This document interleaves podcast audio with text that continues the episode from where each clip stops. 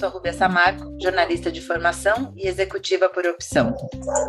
Eu sou Kátia Góes, jornalista de formação e comunicadora por opção. E você está ouvindo mais uma entrevista do podcast Cadê a Mentoria que estava aqui? A nossa conversa de hoje é com Dani Sandrini. Ela é fotógrafa, educadora, artista visual e acompanhante terapêutica. Comunicadora formada pela USP, desde 98 ela trabalha com fotografia. E desde 2013 realiza trabalhos interligando imagem e saúde mental. Oi, Dani, tudo bem?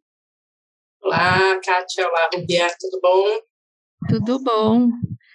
A gente queria já começar falando do, do ano de 2019, pré-pandemia, né, que você desenvolveu um projeto com indígenas na cidade de São Paulo, que você usa, é, faz imagens documentais impressas em suportes orgânicos, né?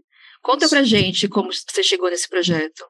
Então, é, já há alguns anos, assim, desde 2003, 2004, eu comecei a estudar, a pesquisar sobre a passagem do tempo, sobre a memória, a transformação da memória com a passagem do tempo.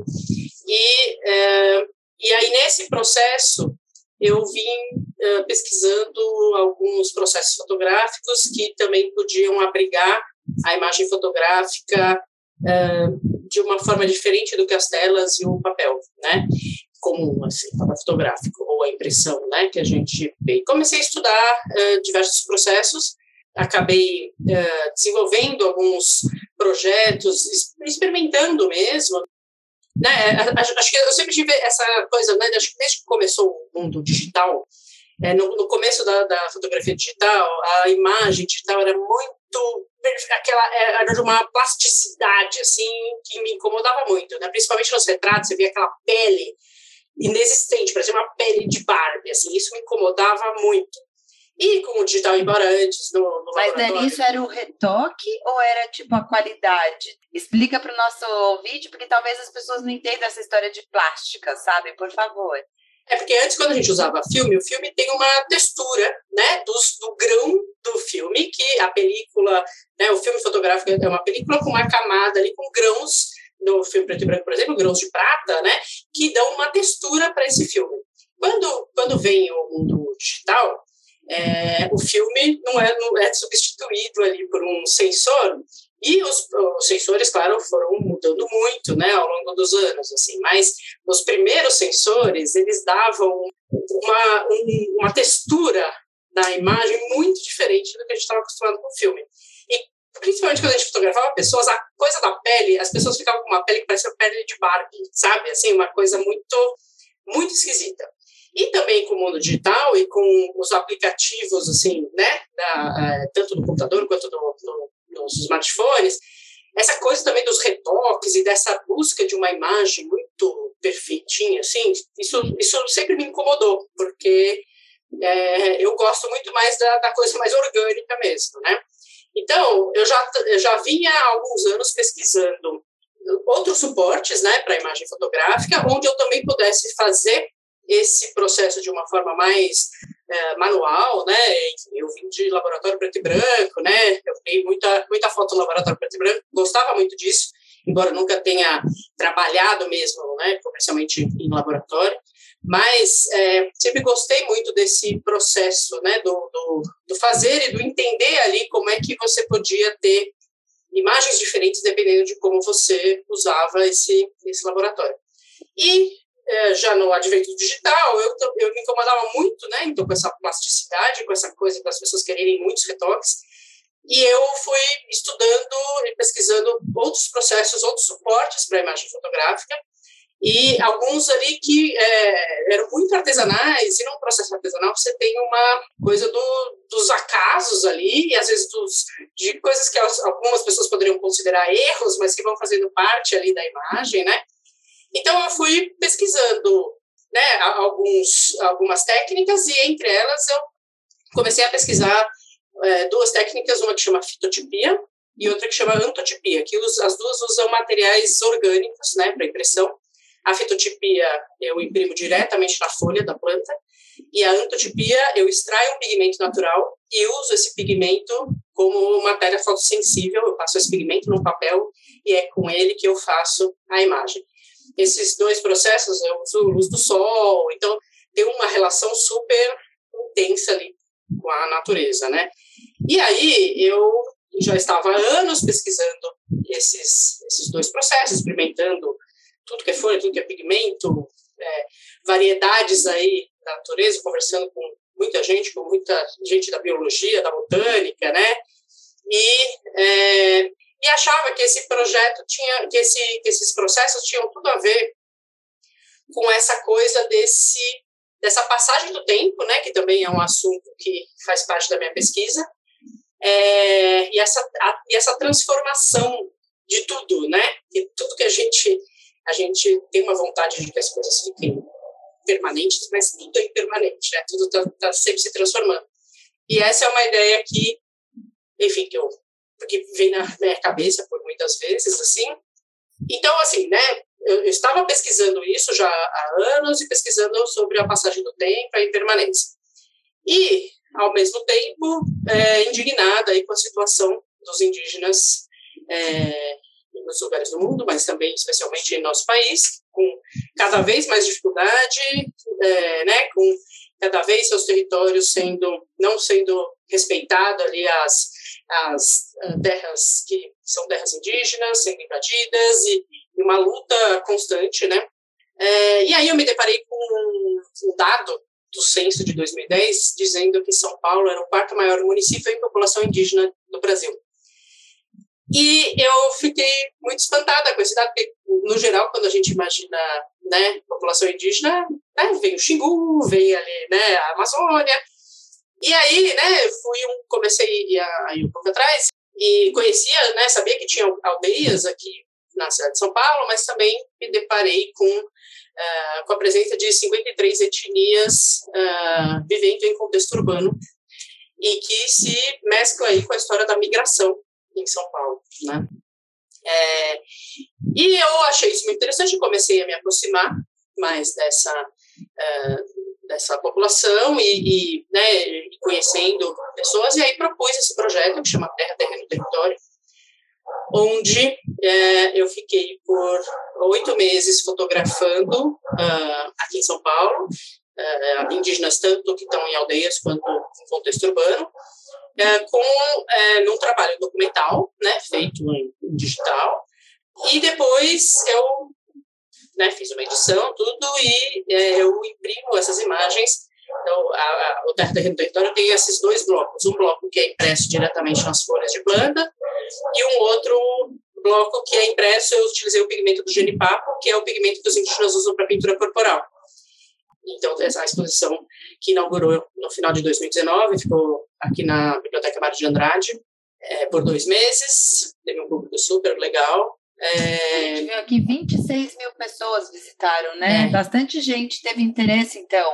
Então, é. assim, essa, acho que a sua indignação, assim, o seu incômodo, transbordou para essas pessoas. E a Mário de Andrade é um lugar especial, aquela biblioteca. Então, que legal, né? Que você conseguiu levar essa, esse estudo de pigmento, é, a vida, né? Se é documental, ou seja, vida deles, né? Para 26 mil pessoas em São Paulo puderam ver. Espero que volte. Isso tem é ligado com seus estudos de psicanálise, você acha? Esses saberes de arte, educação. Você começa lá em 2013, você vê conexão? Olha, eu, eu comecei a estudar psicanálise em 2013, 2014 e eu trabalho com educação já há muitos anos, né, também, mas uh, eu acho que a psicanálise e a fotografia tem tudo a ver, assim, porque a psicanálise vai falando do que está lá dito, mas dos não ditos do que está lá sendo dito, né, do, do que está por trás ali do que você está dizendo. E eu acho que a fotografia tem muito disso, né? De você mostra, você está fotografando uma coisa e mostrando todo um contexto, né? Todo um universo ali que às vezes, né, se a gente fosse fazer uma, uma leitura muito rasa, você fala assim, ah, tá, é uma, é uma imagem de um, sei lá, de uma bicicleta. Mas quando você olha todo o contexto, você consegue ter tantas reflexões ali sobre uma imagem ali, né? de acordo com, né, pensando na luz, pensando no, no, entorno, pensando se aparece alguém, se não aparece alguém, se está vazio, se está cheio de gente. Você consegue ver tantas outras coisas que, que o olhar só a bicicleta é um, né, um exemplo assim que eu estou dando, é, um, é uma leitura, é só, é só um primeiro, é o primeiro passo ali, né? Então, eu acho que eu, vejo esse paralelo muito muito grande assim com a, com a fotografia e com a psicanálise. E aí eu comecei a estudar psicanálise por interesse pessoal mesmo, né? Fiquei alguns anos uh, estudando, fiz uma formação de acompanhante terapêutico também, e mas aí assim não não trabalho assim com trabalho é, como acompanhante terapêutico, trabalhei um, um, pouco como experimentando um pouco como psicanalista. É, e mas sigo mais como acompanhante terapêutica agora. É, falando nisso, eu vi que você fez, é, deu oficinas de fotografia no Centro de Referência da Infância e Adolescência, que é ligado à Unifesp e à Associação Brasileira de Amigos, Familiares e Portadores de Esquizofrenia. Eu lembrei da Tina Gomes, não sei se você conhece, que é uma fotógrafa autodidata, que ela é, tem esquizofrenia e depressão e a fotografia mudou a vida dela, assim, ela faz trabalhos belíssimos. Você vê, assim, o, o, o peso, né, assim, o, o, como a vida dela aparece na, na fotografia dela, né? Você viu isso também nessa oficina? Você sentiu que a, a situação, a, a condição mental da pessoa acaba aparecendo na fotografia que elas fazem? Ah, eu acho que sempre aparece, inclusive, das pessoas que acham que não tem transtorno nenhum, né? sempre aparece, né? O que você tem ali a dizer, né? E a maneira com que você vê as coisas está lá sempre aparecendo, né? Nessa, nesse caminho, né, do, da psicanálise, do acompanhamento terapêutico, eu fui fazer um estágio é, no, no PROESC, que é o Programa de Esquizofrenia da, da Unifesp, é, e também fiz um estágio no CRIA, que é esse Centro de Referência da Infância e da Adolescência. E aí, né, fazia parte ali da, da, da formação. Mas, é, né, logo, né, trocando, trocando ideias com a equipe, né, ah, da onde você vem? Ah, eu venho da fotografia e da educação, não sei o quê, e aí eu, né, tenho um histórico aí de, de oficinas de fotografia também, mas eu sempre gosto muito da, da fotografia como é, como expressão mesmo, como linguagem, não necessariamente. É, eu dou cursos técnicos também, né? É, mas não, não, é, não é só esse o meu interesse. Aliás, meu interesse é, no desenvolvimento aí, através da, da fotografia é maior, né? E aí eu, enfim, conversamos lá e eu propus algumas oficinas, tanto no, no CRIA quanto no ProESC, e foi muito legal, assim, porque são outros caminhos ali de acesso aí a, a justamente esses interesses. E o que vai, justamente, o que cada um se interessa, é muito particular, né? E é muito interessante isso, porque eu acho que no mundo, né, fora desses, de, desses ambientes, é, é tudo muito uh, segmentado e muito essa preocupação, né, que as pessoas têm do que já, do que, é, né, eu brinco que às vezes os alunos me propõem coisas assim, e aí eles, eu falo assim, vocês não estão aqui para me agradar, vocês estão aqui para se desenvolver, né? Então vocês não têm que fotografar para mim, né? Para ah, porque a Dani vai gostar, não é esse o foco de vocês, né? Então, é, e no trabalho com eles isso era muito mais é, fácil, né? Porque já não tinha essa preocupação, né? Eu tinha a preocupação de fazer conforme seus interesses eu ia estimulando isso. E aí é, nessa mesma época eu dava os cursos no Museu Lazar Segal e aí eu propus que o Proesc ele é, era aberto, ele é um programa né, de, de saúde, mas ele tinha diversas oficinas que eram abertas a quem quisesse, tanto os pacientes como familiares, e como, uh, se você quisesse, qualquer pessoa que estivesse passando lá e quisesse fazer o curso, podia entrar.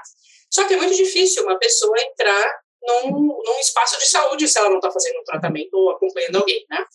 E aí eu uh, fiz uma ponte ali com o Museu Lazar Segal, e a gente fez, então a gente migrou o curso é, para o museu, e, e aí o curso ele era aberto a pessoas diversas, independente da sua condição social, física ou psíquica. E aí a gente teve um grupo muito heterogêneo e muito interessante, porque as trocas eram eram muito ricas, assim, para todos os lados, assim. Então, é, foi um projeto muito, muito legal de fazer. Você pode colocar em prática, então você já tinha feito a psicanálise, você pode é, não pôr em prática tratando as pessoas, mas assim, tudo que você viveu na psicanálise você pôde aplicar na hora de dar aula, de entender as pessoas, entender o mecanismo, digamos assim, dentro do cérebro, não da empatia, né? A empatia a gente já viu que ela tem, né, Isso a gente já notou. Mas eu tô falando, sabe, aquele entender o, a, a engrenagemzinha que a gente tem aqui? A psicanálise vai enxergando a, aquela pessoa como um sujeito, né? Como um, um sujeito com que vai fazer suas ações, que tem as suas questões, né?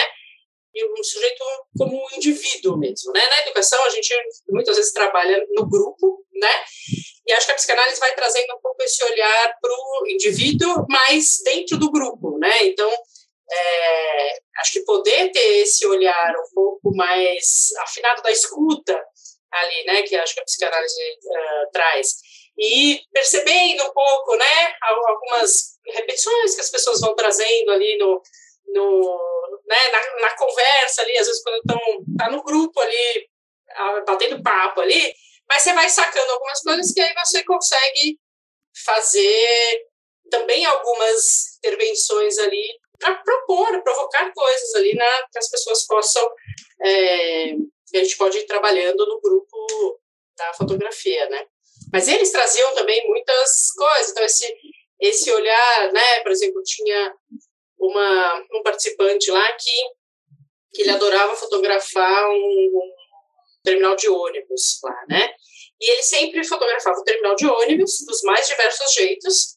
E aí você vai puxando ali, né? Por que, que ele está fotografando o terminal de ônibus? E aí ele vai contar toda uma história da vida dele que tinha a ver com uma chegada numa cidade pelo terminal de ônibus, né? Então a imagem ela vai dizendo de algo que que, que tem a ver com, com a pessoa, né? E aí, então, é, a imagem ela vai sendo quase como um, um, intermediário ali entre essa conversa, né? E provavelmente nem ele se dava conta disso. Ele, acho que ele queria ver o, a, quantas maneiras ele podia fotografar o mesmo terminal de ônibus, mas não, não ligava com essa questão da vida dele, né? É, e, e, a, gente, a gente faz isso, né? Às vezes a gente, quando a gente olha nossas imagens de arquivo, a gente começa a ver umas repetições. E, ah, por que será que você fotografo isso, né? E aí, é, todo mundo faz isso, é, inconscientemente, né? A gente vai se atraindo por alguma coisa que, por algum motivo, tem, tem a ver com a gente, né?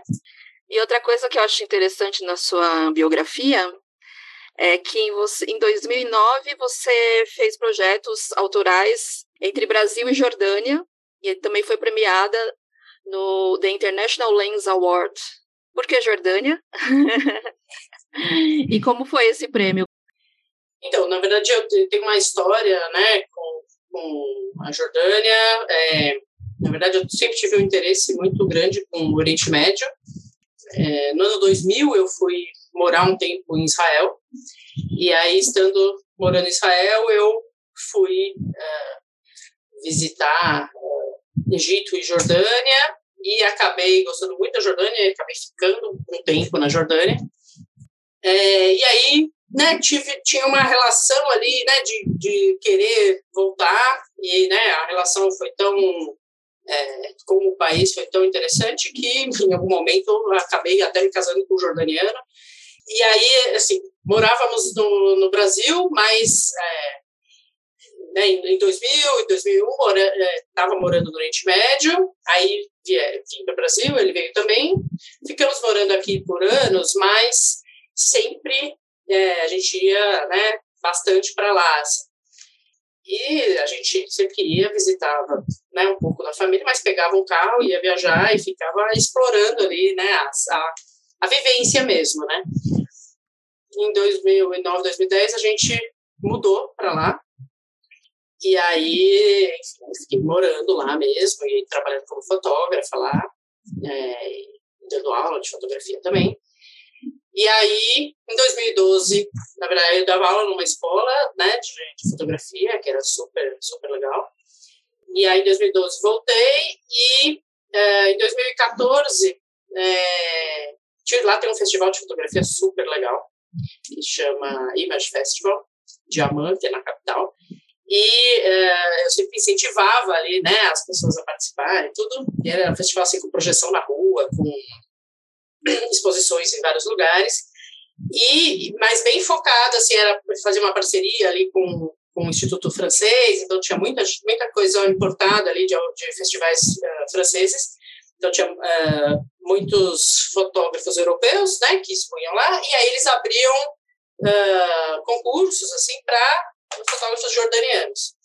Em 2014 eu já estava no Brasil, mas abriram um concurso para esse festival, onde podia uh, participar estrangeiro, né, pessoas de várias nacionalidades.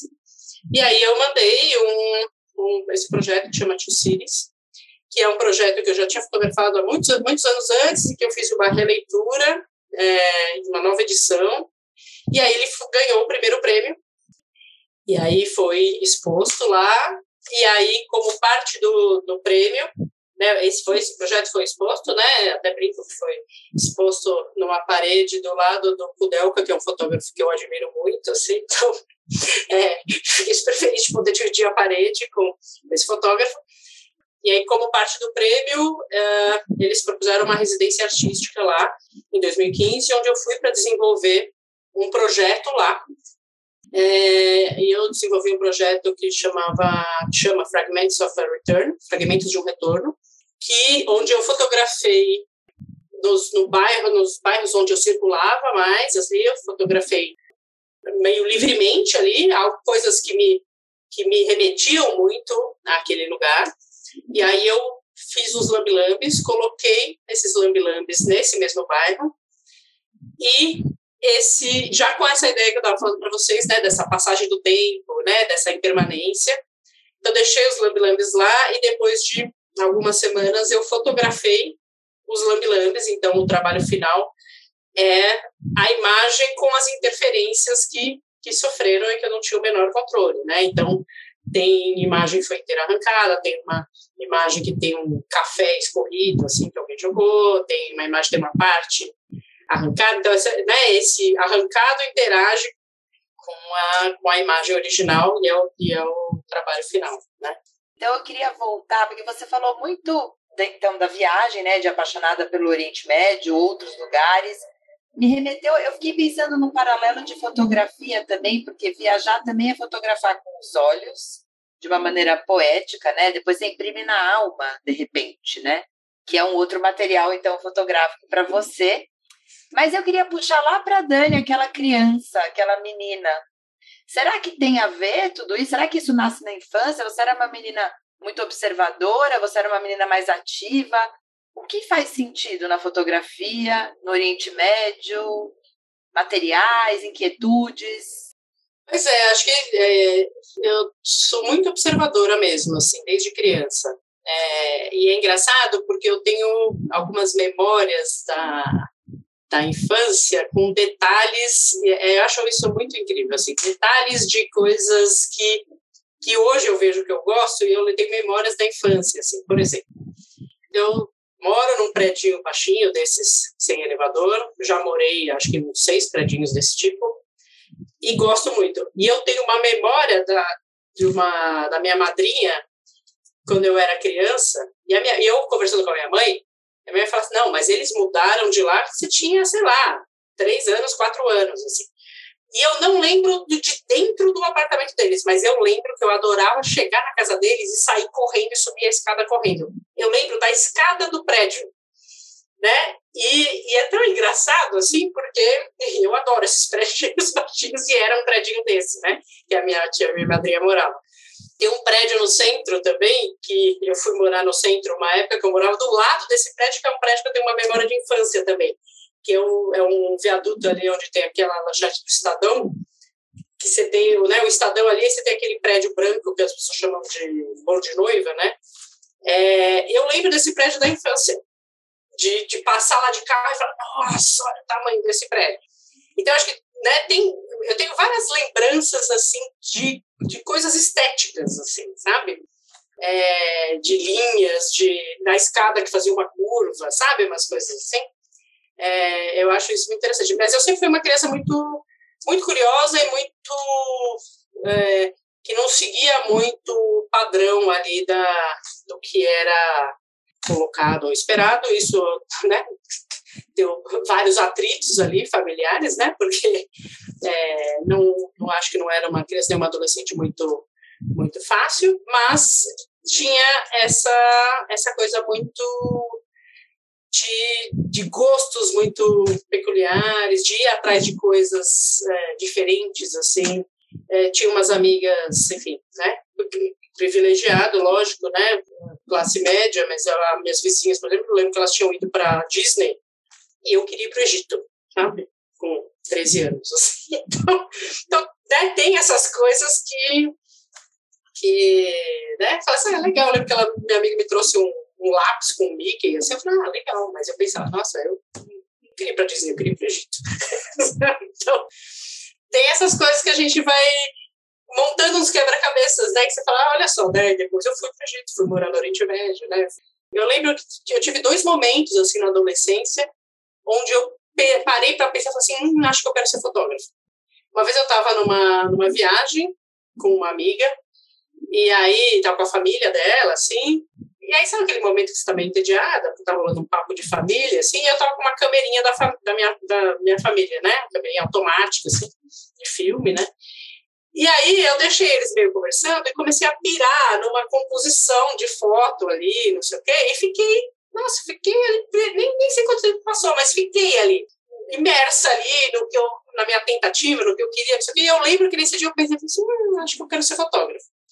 E eu devia ter uns 14, 15 anos. Hoje falando, né, a gente pensa, todo mundo que tem celular, não sei o quê, parece até meio, meio bobo, assim, né? Mas eh, de uma época onde a câmera não era tão, tão popular, né? Assim, não era... A gente não tinha uma câmera não, tinha uma câmera fotográfica no bolso, né? Então era isso, eu viajava talvez com a câmera da família se você tivesse interesse, porque normalmente ficava com a mãe e com o pai a câmera da família. Né? E tinha um número limitado de poses, né? Você não podia tirar quantas fotos você quisesse. Exato, exato. Então, 12 poses, né? 24 poses. E eu lembro que eu, que eu nesse dia eu pensei, né? Hum, acho que eu quero ser fotógrafo.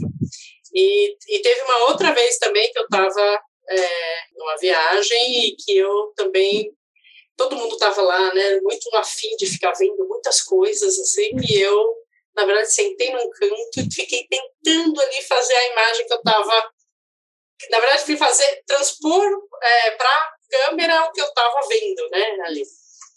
E aí, né, eu lembro de ter pensado também, falei assim, eu gosto disso, gosto, gosto dessa, desse olhar, de, de olhar, né, e você sentiu muita diferença quando mudou para câmera digital? Assim, você estranhou ou você embarcou logo nas novas tecnologias e, e foi experimentar?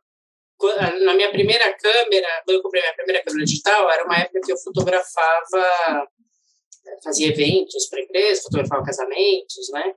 E aí eu comprei a digital, né, eu fazia com filme, né? Mas aí eu comprei a digital e aí comecei a fazer híbrido. Assim. Então, nas primeiras vezes eu usava um pouco da digital para entender um pouco, para experimentar, é, mas continuava fotografando com filme, né?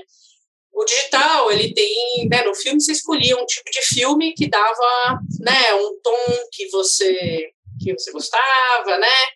No digital também tem isso, mas até você entender, né, como é que você vai ajustar essa cor, né? Como é que esse contraste aparece? Era uma coisa que eu já estava muito acostumada no filme, então eu não tive uma resistência, mas assim, era essa coisa que eu falei da textura, né, do, do digital e do filme é muito diferente. Você, você, hoje ainda é diferente. Você coloca duas imagens ali, uma em, filme, do mesmo tamanho, uma de filme outra digital, você vê que tem uma textura diferente. Mas naquela época era mais diferente ainda. Então, até eu lembro de um casamento que, que eu fotografei, né, híbrido, com digital e com filme. E aí, na hora de montar o álbum, eu pus um pouco de de ruído na foto digital para ela ficar mais parecida com a foto de filme, porque se eu pusesse elas na mesma página do álbum, elas ficavam muito diferentes. Assim. Então eu punho um pouco de grão na foto digital para ela ficar parecida. E Dani, o que você acha dessa história de ser ilimitado hoje em dia, né? Porque 12, 24, aí o luxo, 36 poses. E aí, você acha que perde criatividade ou aumenta a possibilidade? Qual que é a sua onda nessa da do infinito ou 36, 24, 12? Então, acho que como tudo tem muitos lados, né, pra gente pensar, assim. É, primeiro que, assim, não é, as pessoas, eu ouço muitas pessoas falando assim, ai, nossa, é porque o filme era muito caro, né? Mas, é, quando a gente fotografava em filme, a câmera fotográfica, ela, você não precisava ficar atualizando a câmera fotográfica tão freneticamente que nem a gente atualiza hoje, né? As câmeras, celulares, né? Hoje, sei lá, a cada dois anos você está trocando, né? Mais ou menos, às vezes mais, às vezes menos, mas é, e mesmo as câmeras fotográficas profissionais também, você tem que trocar muito mais do que se trocava antes. Claro, na, na trajetória da, quando eu comecei a trabalhar com filme, eu troquei de câmera fotográfica de filme, mas porque a minha primeira câmera era, super, era totalmente manual, depois eu peguei uma eletrônica, depois eu peguei uma eletrônica com mais recursos e aí fiquei nela, porque ela já, já tinha tudo que eu precisava.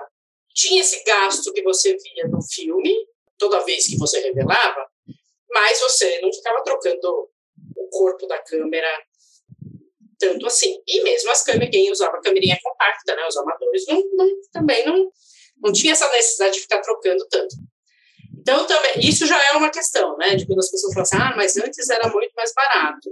Eu não, era mais caro, né, porque o filme era mais caro. Eu acho que na ponta do lápis não era mais caro, porque Hoje a gente troca muito mais, né? É que a gente já está muito mais imerso com essa coisa que tem que trocar daqui a pouco, né? Seu celular começa a pifar, né? E aí você vai trocar, né? Muitas vezes eu ainda saio com a minha câmera manual, minha primeira câmera, que é uma Pentax Camil, que, é totalmente manual, de vez em quando eu saio para fotografar com ela, que para mim é um exercício para o cérebro, assim, porque eu acho que o digital deixa a gente um pouco mais acomodado, na, na, no filme, você tinha que pensar mais antes de fazer. No digital, claro que você sempre fotógrafo, você tem que pensar também. Mas, é, muitas vezes, você, né, faz uma foto e fala, ah, nossa, esqueci de, esqueci de mudar o white balance, né? Porque você já, você, você já olha, você já, já percebe ali na hora. No filme, você, você tem que pensar mais. Então, eu acho que a atenção é uma coisa que é mais potente, assim, quando a gente está na lógica, não é nem necessariamente fotografando no filme, mas na lógica do filme, né?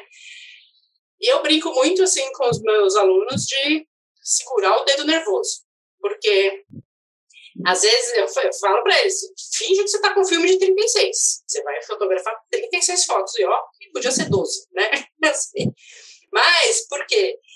Porque a ideia é que você possa pensar sobre a imagem que você vai fazer antes de fazer e não virar uma coisa da tentativa e erro. Porque na tentativa e erro, isso estou falando de um curso, né? Ou de alguém que está se propondo ali a fazer, a produzir uh, imagens. Na tentativa e erro, vai chegar uma hora que você vai acertar ali, vai, né? Você vai lá tentando, mexendo numa coisa que... Só que às vezes até você acertar, você, você né, perdeu um tempão e você não consegue repetir, porque foi na tentativa e erro, né? Então, a, é, né, a coisa de você entender o que você está fazendo é, é algo que, que esse outro tempo, eu acho que ele acaba ajudando. Mas claro que a popularização né, dessa, desse equipamento aí, que hoje está no bolso de tanta gente, claro que isso também tem um algo que aí não fica também restrito a poucas pessoas, né? Então também isso é muito legal, assim. Mas eu acho que a lógica desse excesso não é uma lógica que ajuda nem na fotografia e nem na vida. Né? Os retratos de família, né? É, eu tenho uma história muito engraçada de família com o meu irmão. A gente passou uma infância em 12, 24 e 36 poses, certo? Infância e um bom pedaço da adolescência. E aí, toda vez que minha mãe ia revelar filme, eu sabia que meu irmão ia tomar bronca. Eu até ficava feliz daquela coisa de irmã mais velha, né? Porque ele fazia careta. E aí ele estragava, tipo, a festa do aniversário. Isso, as crianças não conseguem mais estragar tanto. E, e fazer. Então, eu tenho uma infância inteira do meu irmão com as caretas dele ali, né? E eu não sei, tudo, como você falou, tudo tem vários aspectos. Eu acho muito legal, porque é só careta do meu irmão. E eu já sabia, eu tenho memória das broncas que ele tomava. Né? Isso é história, né? É história também da, da infância, né? Eu tenho também uma, uma foto que eu adoro, que é uma foto da, de um aniversário, que tem a foto ali. Meu pai gostava muito de fotografia, então é, a gente tinha aquelas caixas de sapato, né? Várias caixas de sapato com os albinhos de, de fotografia. E aí tem uma, uma foto que é tipo, ah, né, a foto a pose ali na mesa do aniversário. Então eu e minhas amiguinhas, assim, bem pequenas, assim, sei lá, seis anos. Eu e as amiguinhas. Aí a foto seguinte sou eu e uma amiguinha cochichando, assim. E é a foto mais sensacional, assim, né? Porque aí você, é, é na hora que desmonta ali a cena, né? Porque o que é legal é você estar tá lá, né, na, no frisson ali da, do bolo do aniversário, né? Os amiguinhos, né? E você cria toda uma história, né? O que será que elas estavam falando ali? Que segredo era esse, né? É. Então, é legal. Eu conheci a Dani num curso de fotografia de espetáculos. A Dani foi minha professora. E eu.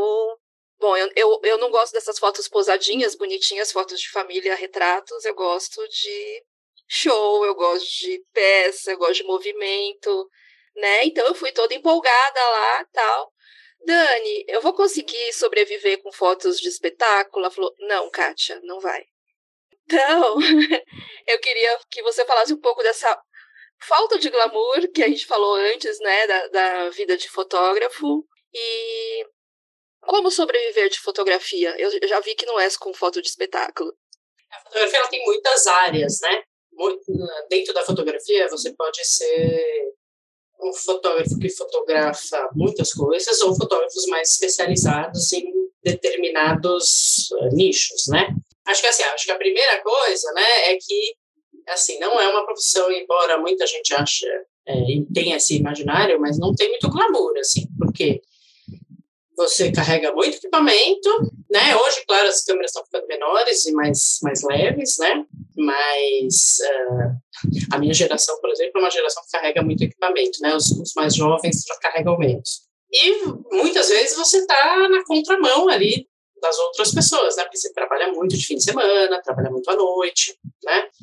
Então, acho que essa é uma, uma primeira coisa. Uma outra coisa é que quando eu comecei a fotografar, que faz né, 24 anos, é, já não tinha muito trabalho fixo para fotógrafo, né? Trabalho registrado CLT, né? Sempre foi, mas ainda existia, né? Nas redações ainda existiam é, uma equipe de fotógrafos, né? Mas, mas já existia muito dos trabalhos eram trabalhos uh, freelancers, né? Hoje é, é pouquíssimo, assim, pouquíssimo trabalho né, fixos. E isso, né, como a gente estava falando, tem muitos lados, assim. Mas uh, existe uma dinâmica ali da pessoa também entender se você tem esse perfil, né? Porque né, você vai trabalhando, você não sabe, você não tem aquele salário fixo no fim do mês, né? Tem gente que tem esse perfil e consegue administrar isso e, pensar, né, num semestre, né, no, numa coisa, numa organização diferente, e tem gente que fica absolutamente angustiado com isso, né? Então, isso também é algo a se pensar. E dentro das áreas da fotografia, as áreas são muito diferentes, né? Você fotografar casamento, por exemplo, é absolutamente diferente de você fotografar comida, que é absolutamente diferente de fotografar show, né? O que acontece, né, que quando a gente fotografa cultura, né, é, então show, teatro, dança, é, a cultura no nosso país é um, uma área. Tem muitos trabalhadores da cultura, tem, gira na economia, mas é, a gente não tem uma autonomia tão grande assim no sentido de espetáculos precisam muito, né, precisa de lei de incentivo, precisa de, de patrocínios, né, para conseguirem se sustentar. E quando diminui isso, né, dependendo da situação do, do país, diminui também os trabalhos né, é, é, muito instável, né? Outras áreas da fotografia são um pouco mais rentáveis, né? Mas é isso, precisa entender qual que é o, o aonde é que está o seu, onde é que brilha os olhos, né? Porque tem é, coisas interessantes em, em, muitas áreas. Tem áreas que são um pouco mais técnicas, né? Por exemplo, foto de arquitetura, né? É uma ou, ou foto de produto, né? Para recorte, assim, com fundo branco. São áreas que têm a criatividade, lógico, mas tem uma parte técnica assim muito mais precisa ali do que é, não me entenda mal, claro, o fotógrafo de casamento é, tem que entender bastante de técnica. Quanto mais ele entende de técnica, melhor, mais ele vai conseguir brincar com a linguagem, inclusive, né? Mas, como você tem um monte de coisa fora do controle ali, da luz da festa, da luz da igreja, você vai trabalhando com a sua técnica de acordo com isso, mas ela não tem uma precisão ali, né? Você não fica medindo ah, todos os pontos de luz da cena, porque você não tem nem esse tempo, né? Então, Acho que depende um pouco aonde, aonde brilham seus olhos ali, né? E pode ir mudando, né? Eu, ao longo da minha carreira, fiquei uns seis anos fotografando casamento, chegou uma hora que eu não aguentava mais fotografar casamento. Aí é, comecei a fazer mais retratos, que é uma coisa que eu faço até hoje. É, mas, né, aí fui investindo também nos trabalhos documentais e fazendo esse diálogo aí com as artes visuais, né? Então, também dá para ir migrando, né? também de acordo com os desejos vão mudando também. Tem mais alguma coisa que você queira falar, Dani? Eu queria falar que o projeto Terra Terreno Território está em exposição agora. Ele está em circulação pelo SESI, no interior de São Paulo, e agora em outubro vai para Rio Preto. Então, é, se tiverem por lá, convido a todos. Se você tiver sugestões de temas ou de entrevistados para os próximos episódios, é só comentar no nosso Instagram, arroba cadementoria, ou enviar um e-mail para cadeamentoria.gmail.com. Até o próximo episódio.